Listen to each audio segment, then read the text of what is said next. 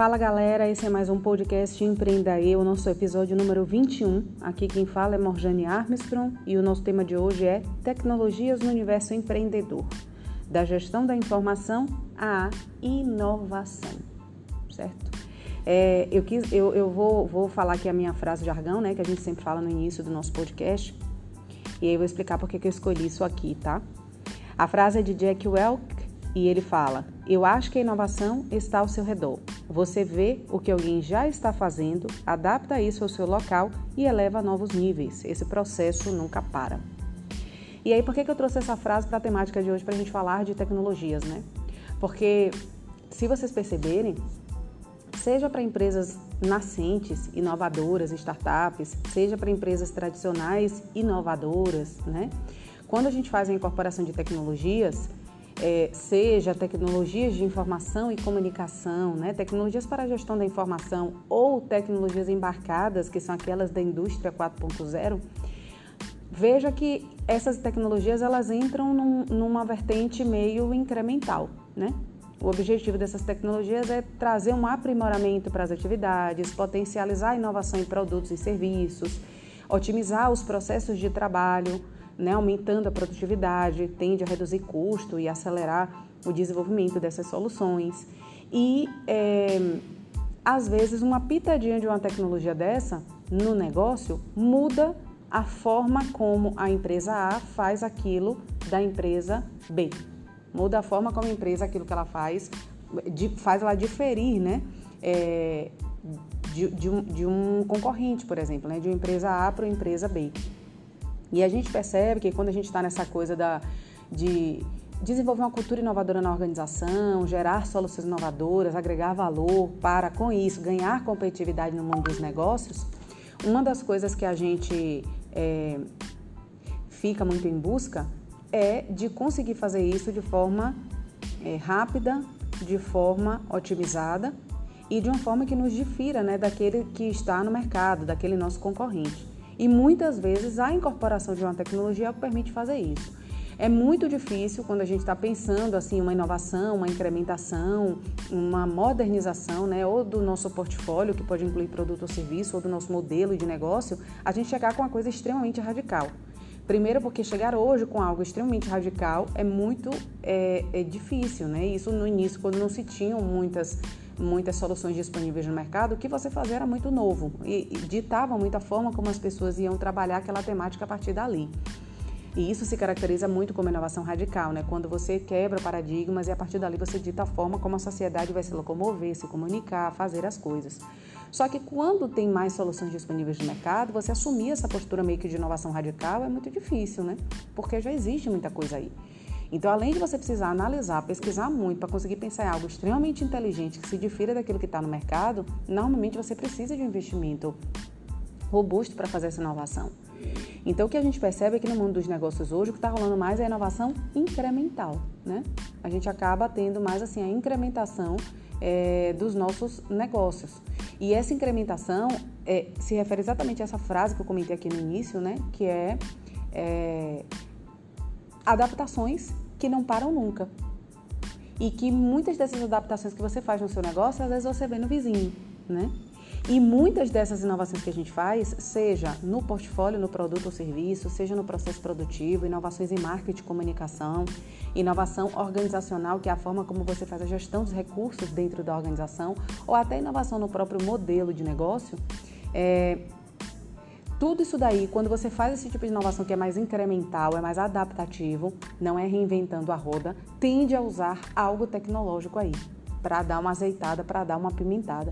Então, por isso que eu acho que essa frase combinou muito com essa temática de tecnologia, porque eu acho que as tecnologias, seja de informação, comunicação ou tecnologias da indústria 4.0, elas têm esse poder, né? De, de fazer você é, é, trazer uma mudança ou inovação para o que está ali, de uma forma rápida, que gere um diferencial competitivo, que entregue uma proposta de valor, é, mas que não necessariamente você tenha que aí levantar montanhas, né? Para fazer, por exemplo, a inovação radical. E nem fica reinventando a roda também. E aí as tecnologias acabam dando muito suporte para esse processo. Elas conseguem dessa pitada aí de novidade, né? De, de inovação. Então, assim, eu queria discorrer um pouquinho sobre essa temática das, das tecnologias, né? E quando a gente fala, especialmente no mundo dos negócios, basicamente são essas duas formas de tecnologias que a gente trabalha. Ou tecnologias de informação e comunicação, que são tecnologias usadas para a gestão da informação no dia a dia da organização, né? É, é, gestão da informação intra e interorganizacional, inclusive, é para dentro e para fora. Ou a gente acaba tra trazendo um outro universo das tecnologias, que são as tecnologias embarcadas, né? especialmente da indústria 4.0 hoje, né? Que é biologia sintética, é internet das coisas, inteligência artificial, manufatura avançada, big data, é, essas, essas temáticas aí que a gente tanto ouve falar, que basicamente são tecnologias que fundem o mundo físico, digital e às vezes biológico, né? Então, são tecnologias muito inteligentes e que inclusive prescindem muito de pesquisa. Então, basicamente, hoje, quando a gente fala de tecnologias no mundo dos negócios, é que a gente está abordando. E são temas que são bons para vocês colocarem na pauta do radar de vocês, para vocês sempre estarem lendo sobre, entendendo, pesquisando, é, a depender do que você estiver desenvolvendo, se você perceber que tem alguma tecnologia que é muito adequada, você se aprofundar no estudo dessa tecnologia, né? Porque isso realmente vai fazer diferença no universo aí dos negócios. Então, quando a gente fala dessas, dessas tecnologias, né? As tecnologias elas acabam sendo um conjunto de ferramentas ou recursos tecnológicos usados de uma forma incorporada, né? E que acabam auxiliando equipes, times a alcançarem os seus objetivos organizacionais. Então, isso pode ir desde o e-mail, por exemplo, que é muito simples, o WhatsApp, o e-mail, até alguma ferramenta mais complexa, né? como, por exemplo, algum sistema operacional que a organização utilize. Né? É, em geral, essas tecnologias elas acabam sendo é, caracterizadas muito pela questão da interatividade, porque é isso que elas fazem, derrubando fronteiras, inclusive, porque a dinâmica dessas tecnologias de informação e comunicação é justamente de conectar pessoas que estão dispersas geograficamente, né? E principalmente para trazer também uma facilidade de compartilhamento de informações para as partes interessadas. Normalmente é, é o que é, a tecnologia acaba proporcionando. Do ponto de vista de gestão da informação, entrada, processamento e saída de informações na organização para fazer aperfeiçoamentos, inteligência de negócio para gerar inovações nessa organização. Né?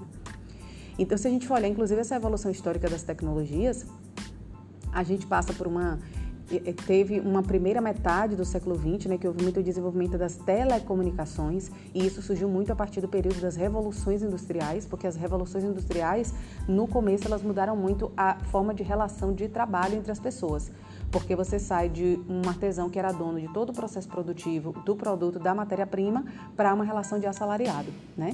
Mas depois disso, quando a gente vai tratando as revoluções industriais, a gente vê que o que há é um, é, um desenvolvimento muito grande nos produtos fabricados e comercializados, nos meios de transporte e nos meios de comunicação. Há muita evolução nesses três elementos quando a gente vai olhando aí a Revolução Industrial.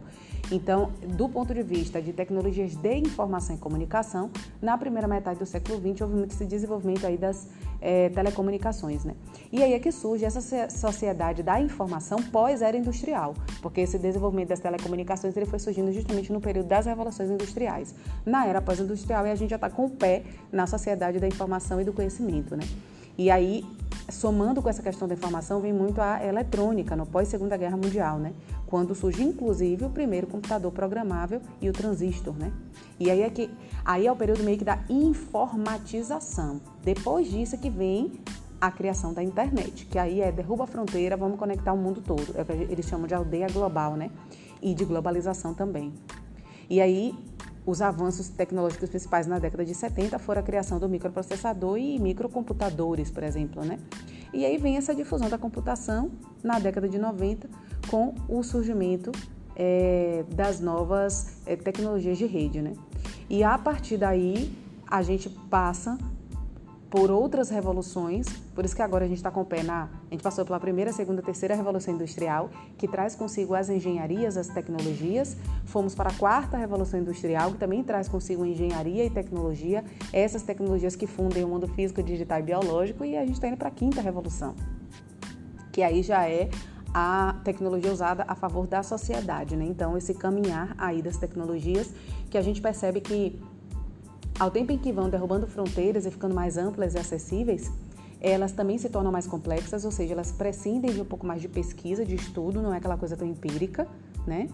É, elas são mais inteligentes, elas agregam mais valor, mas elas muitas vezes não renegam o que já foi construído anteriormente, elas só vão acrescentando e, e se tornando mais potentes, né? Então, quando a gente olha a evolução das tecnologias, o que a gente percebe muito é isso. Uma coisa que eu também queria comentar, aproveitar o gancho aí dessa, dessa parte de tecnologias para comentar aqui, eu acho que é um tema que também nos chama a atenção, pelo menos de acordar no âmbito desse podcast, é do uso das tecnologias como ferramentas de apoio durante o processo da pandemia, né? E isso ficou muito forte. Cê, e, e, aí você pode pegar, assim, no campo da engenharia, no campo da educação, da saúde, da alimentação, enfim, em pontos você vê como essa tecnologia foi é, aflorando, né? É, do ponto de vista da, das ferramentas educacionais, por exemplo, o uso de tecnologias né, como ferramenta educacional começou em 1920, mas nas últimas décadas elas passaram a estar presentes também na educação presencial. Né? E aí, agora, no âmbito da pandemia, eh, foram surgindo vários estudos no período pandêmico né, acerca desse uso de tecnologias de ensino remoto e é, houve especialmente no âmbito da educação, por exemplo, um destaque especial para ferramentas como e-mails, aplicativos de mensagem e plataformas de videochamada, que é, hoje são meio que a base para a área do ensino. Mas aí tem outras coisas que dão para agregar e tornar o ensino mais atraente. Essa perspectiva que eu estou dando aqui do ensino, o uso de ferramentas de apoio à pandemia na área do ensino, é importante que vocês coloquem a lente para enxergar isso em outras áreas, tá? da saúde, da cultura, da engenharia, da infraestrutura, de, de, de alimentos, no sentido de, bem, quando a gente incorporou e aprendeu a usar novas ferramentas tecnológicas de apoio à pandemia, é, o que, que a gente olha como ferramenta essencial e como ferramenta secundária? O essencial como uma ferramenta que vem para remover a dor, efetivamente, para encher a lacuna, e o secundário como uma ferramenta que vem para agregar valor, um ganho extraordinário, né? E a gente consegue perceber isso fazendo um exercício no campo da educação, que é o que eu estou fazendo aqui, né? Quando eu falo, por exemplo, e-mails, aplicativos de mensagem instantânea e plataforma de videochamada, básicas, para remover dor e preencher lacuna. Só que aí você pode utilizar de outros tipos de tecnologias. Aí tem o Padlet, tem é, apresentações mais interativas, enfim que aí são um upgrade, né? E eu acho que essa é a mesma dinâmica para todas as áreas. Se vocês olharem todas as áreas que foram passando por processos de virtualização, digitalização no período da pandemia, é importante ter ciência também desse mapeamento do que é ferramenta básica para preencher lacuna, resolver problema, e o que é ferramenta secundária, né? Que é para é, é, agregar mais valor àquela atividade que está sendo feita. É, a gente quando fala dessas das tecnologias, é, eu acho que um, uma temática também que é importante da gente refletir um pouquinho do passado, né, que serve para a gente entender muitas coisas do presente, é a gente pensar as revoluções tecnológicas e o Fordismo, né? Porque quando a tecnologia ela começou a chegar e veio ali a partir da, especialmente da, da primeira revolução industrial e que, e que você transita daquela produção artesanal para a manufatureira, foi o Fordismo que foi o grande representante disso daí, né? Então, vamos dizer que tipo assim, os pilares básicos aí desse universo das tecnologias no a favor do do mercado e dos negócios, digamos assim, surgiu ali, né? Então tem muita base que foi consolidada ali que permanece até hoje. Então, é, esse modelo industrial fordista, por exemplo, ele foi consolidado por Henry Ford, né? Surgiu no, no século XX, lá após a Revolução Industrial. E a lógica dele era produção em massa, aumento de produtividade, melhoria de resultado manter a mesma estrutura de custo, ou se possível menor, produzindo muito mais. E aí veja, isso nasceu aqui, mas isso nos persegue até hoje. Em todo tipo de inovação que a organização vai fazer, o que ela quer é isso aí, né? E é, é, além de passar por essa questão da produção em massa, que foi uma das bases que surgiu lá no Fordismo que permanece até hoje, também tinha como foco a organização do processo produtivo, né? Que era uma necessidade cada vez mais latente. E organização por motivos óbvios, né? Para você ter linhas de montagem semi-automáticas, ter baixo custo de, de produção, manter a qualidade do produto, controlar melhor o comportamento das pessoas ali, ser mais previsível, conseguir identificar rapidamente erros e, e corrigir rapidamente esses erros, né?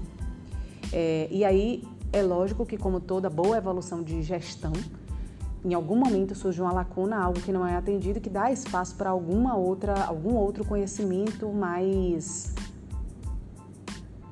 não é só a questão de mais relevante, mas que está mais alinhado com aquele momento da sociedade. E aí surgiu realmente né, o declínio do Fordismo e veio o Toyotismo, né?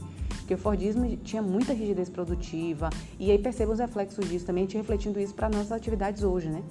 Como também as coisas casam, porque o Fordismo tinha muita rigidez produtiva, impedimento de flexibilidade de planejamento, muita desvalorização do trabalhador, e aí o Toyotismo vem dando aquele ar, aquela respirada, trazendo o que de pronto? Implementação tecnológica. E essa implementação tecnológica ela vai trazendo os impactos grandes no sentido de flexibilidade produtiva, é, é, potencialização das atividades do trabalhador, porque entrou muito como suporte nas atividades do trabalhador, né? Lógico que tinha um processo difícil aí que também existiu o desgaste desses trabalhadores, teve desemprego, é, é, os trabalhadores tinham que passar por processos de mudança que eram muito complexos, mas houve um avanço nesse processo produtivo, né? E a gente percebe como já aqui no Toyotismo, olha lá atrás, há muitos anos, o quanto era importante essa questão de, da adaptação dos, é, é, das pessoas, né? As pessoas passarem por esse processo de mudança aí quando há essa incorporação tecnológica. E o quanto isso é complexo e não é simples.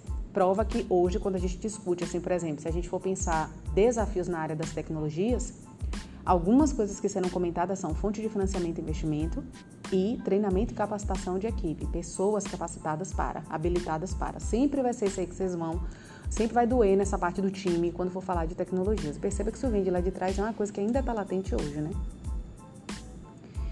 É, a gente, quando passou pela, pela revolução tecnológica, que foi efetivamente incorporando tecnologias ao mundo dos negócios, muitas áreas foram beneficiadas, né? Telecomunicações, transporte, química, a área de, sei, de nanotecnologia, de informática, biotecnologia. Você vê muito forte na área de saúde, ali, inclusive, né? E é, a internet, especialmente na vida das pessoas, ela trouxe uma mudança gigantesca, né? Praticidade, rapidez, sem dúvida, conexão com o mundo, essa coisa de pertencer a uma aldeia global. E aí vem, em decorrência a isso também, avançando para o nosso momento atual, o início da indústria 4.0, né? Que aí essa indústria 4.0 é, ela engloba um amplo sistema de tecnologias avançadas que mesclam muito o mundo físico, digital e virtual e que prescindem inclusive de muita, muito, muita pesquisa né, para ser desenvolvida. Então, em torno da indústria 4.0 você tem simulações, tópicos que eu vou falar aqui que vocês vão ver que são coisas que vocês já tiveram algum contato hoje em dia com certeza, né? Então, robôs autônomos, simulações, integração de sistemas, internet das coisas, cibersegurança, que é um tema muito forte hoje, né? Computação em nuvem, impressão 3D, que é manufatura aditiva, realidade aumentada, big data, tudo isso aí faz parte do universo da indústria 4.0, né? E o que ela acaba trazendo assim, de grande impacto é inovação, eficiência e customização. Inovação porque, seja de forma ainda muito mais incremental do que radical, ela traz novas caracterizações assim para os negócios, né? Então, é, é, inovações, inclusive, que agregam valor, que facilitam muito a vida do cliente interno, os colaboradores do cliente externo, que são as, as, os, os consumidores, né? E aí, a partir do momento que você causa esse impacto na vida desses indivíduos, é, você pode entender que você não fez apenas uma invenção, mas sim uma inovação. Eficiência, porque as tecnologias elas tendem a otimizar o, o custo, o tempo, as atividades desses atores aí, né?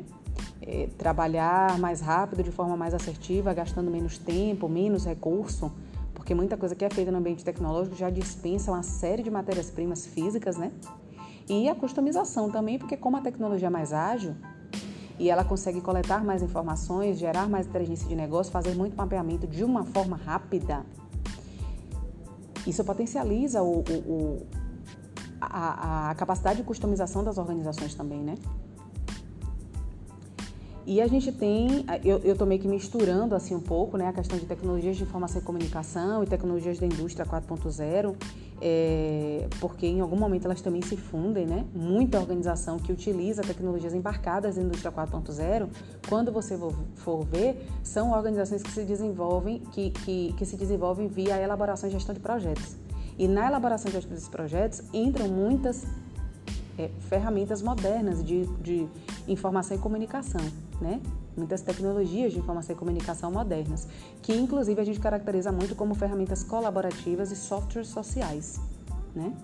Então essas tecnologias elas são responsáveis pelas transformações no mundo assim há muito tempo, né? E é, essas essas especialmente essas ferramentas colaborativas, esses softwares sociais, eles têm uma característica muito forte assim, primeiro, muita adaptabilidade a diferentes cenários das organizações, porque não é engessado, né?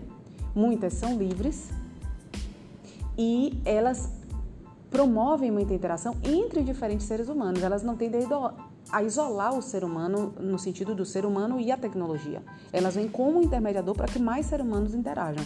Isso também é uma coisa interessante aí nos softwares sociais, nas ferramentas colaborativas, né? Isso é muito interessante.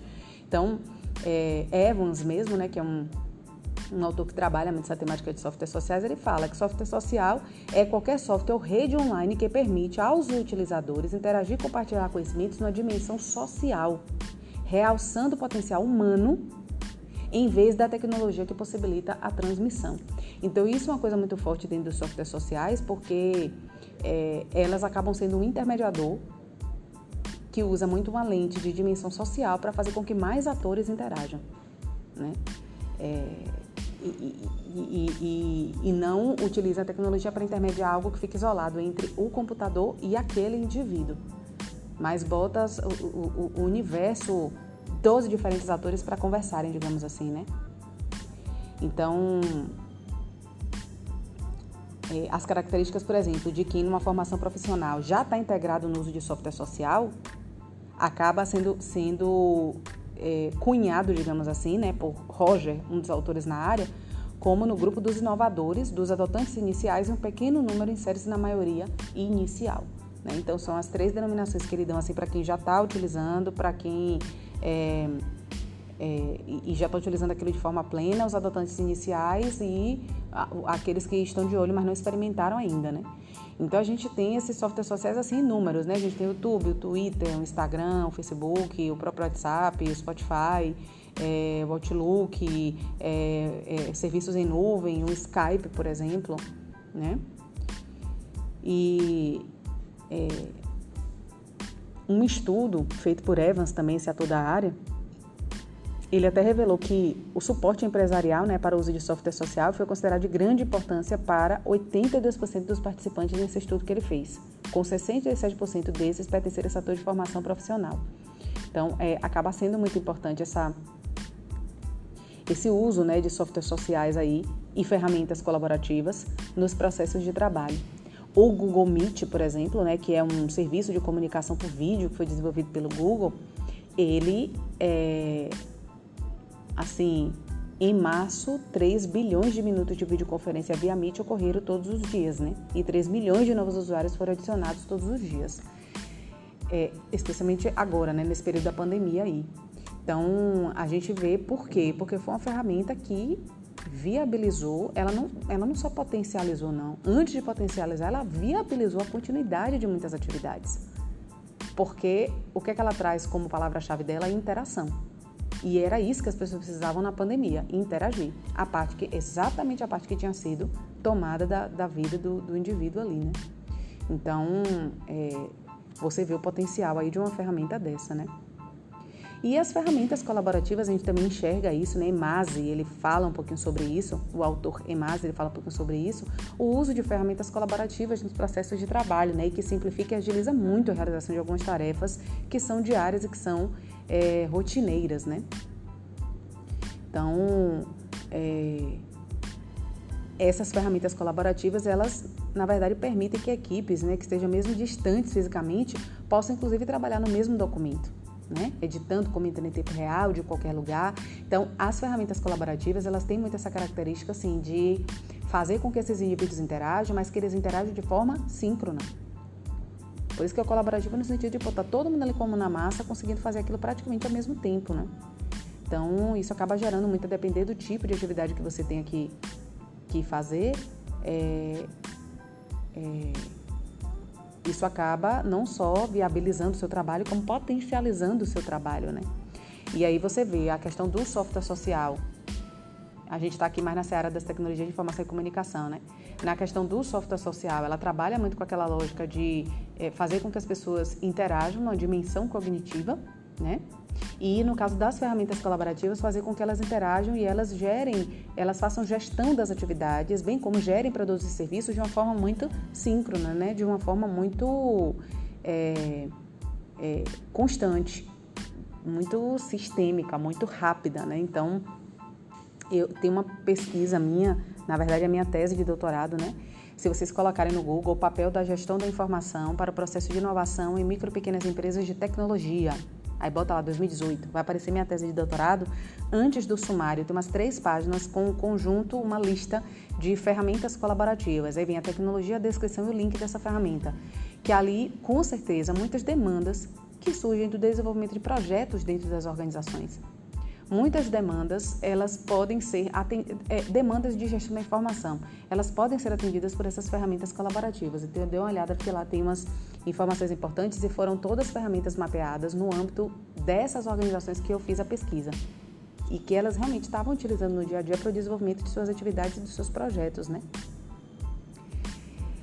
É, a outra tecnologia, gente, já para finalizar o podcast também, pegar os últimos cinco minutos para falar um pouquinho sobre isso, que é a tecnologia da indústria 4.0, né? São as tecnologias embarcadas, é o que a gente chama de quarta revolução industrial.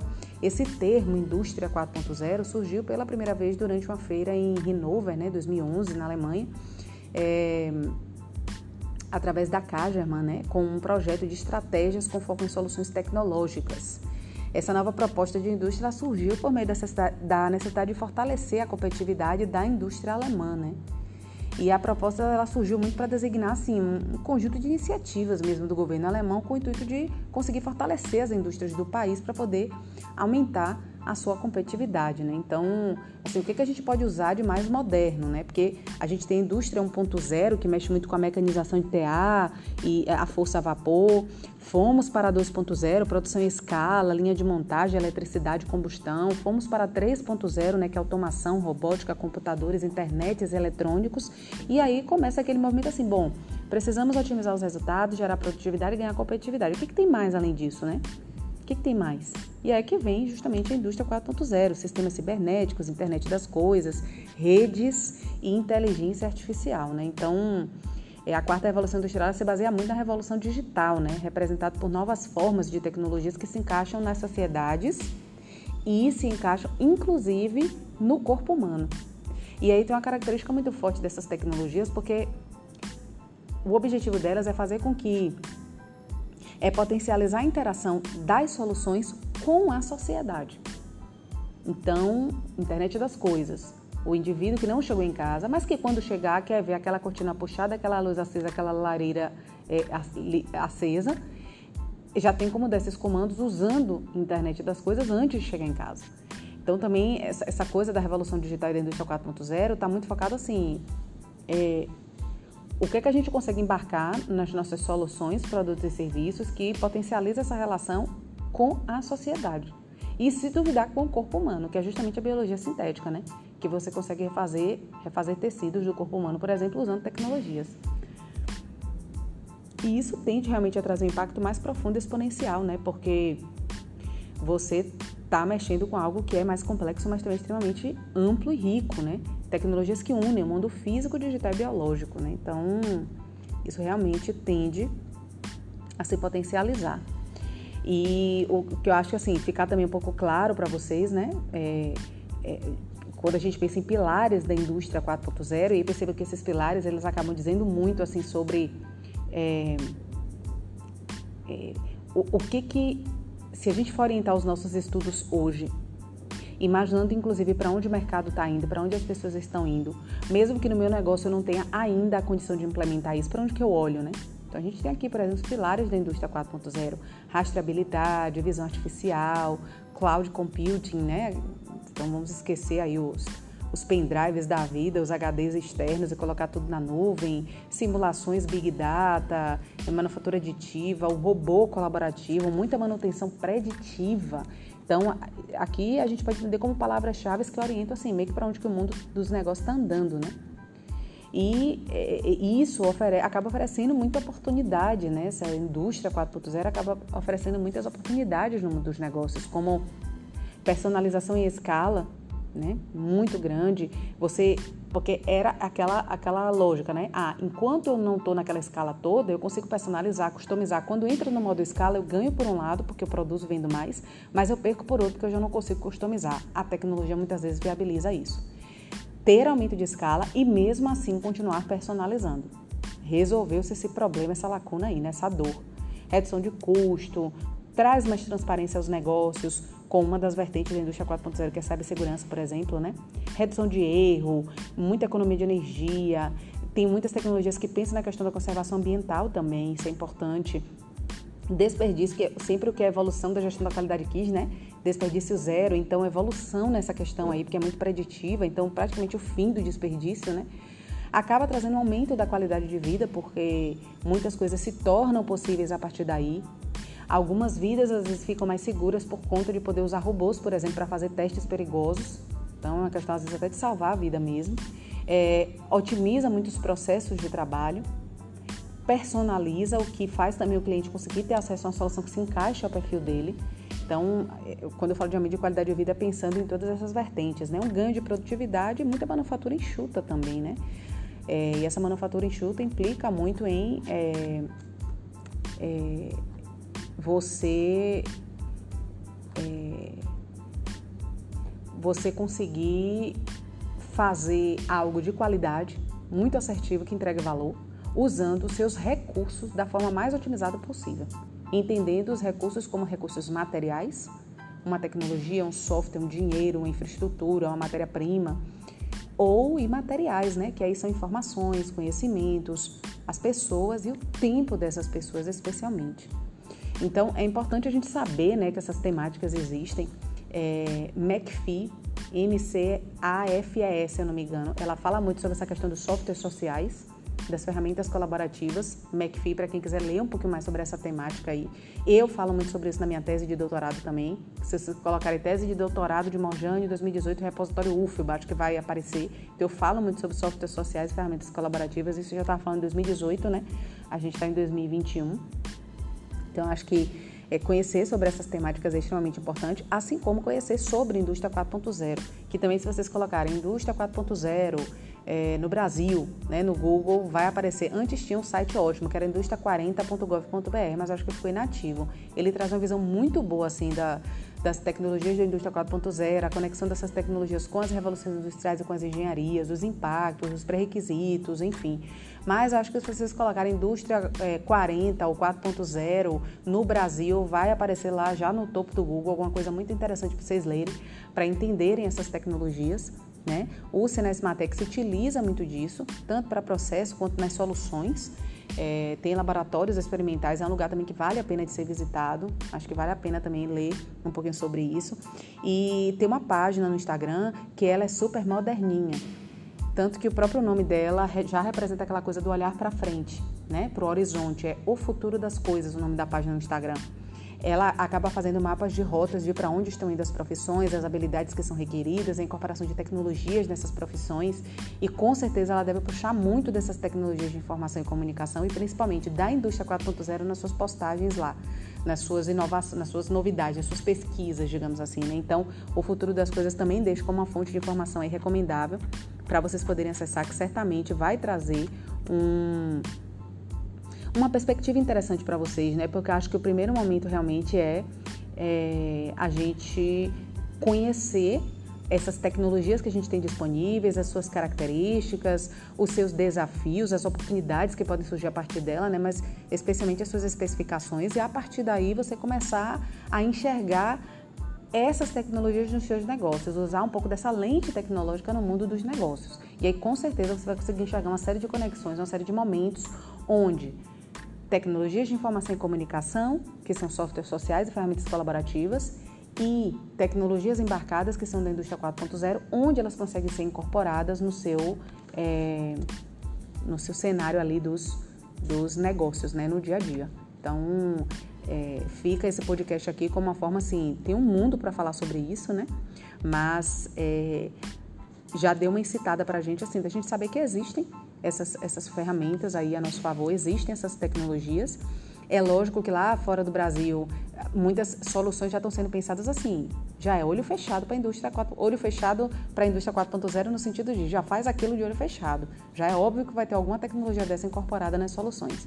Aqui no Brasil ainda é novo, mas cada vez mais eu, por exemplo, faço mentorias de muitos modelos de negócios novos, né, startups, para o Sebrae, o Grupo Rede Mais, eu vejo muitas startups tentando de alguma maneira incorporar o uso desses dois tipos de tecnologias, seja de informação ou de inovação. Por isso que eu botei da gestão da informação e inovação no podcast, né?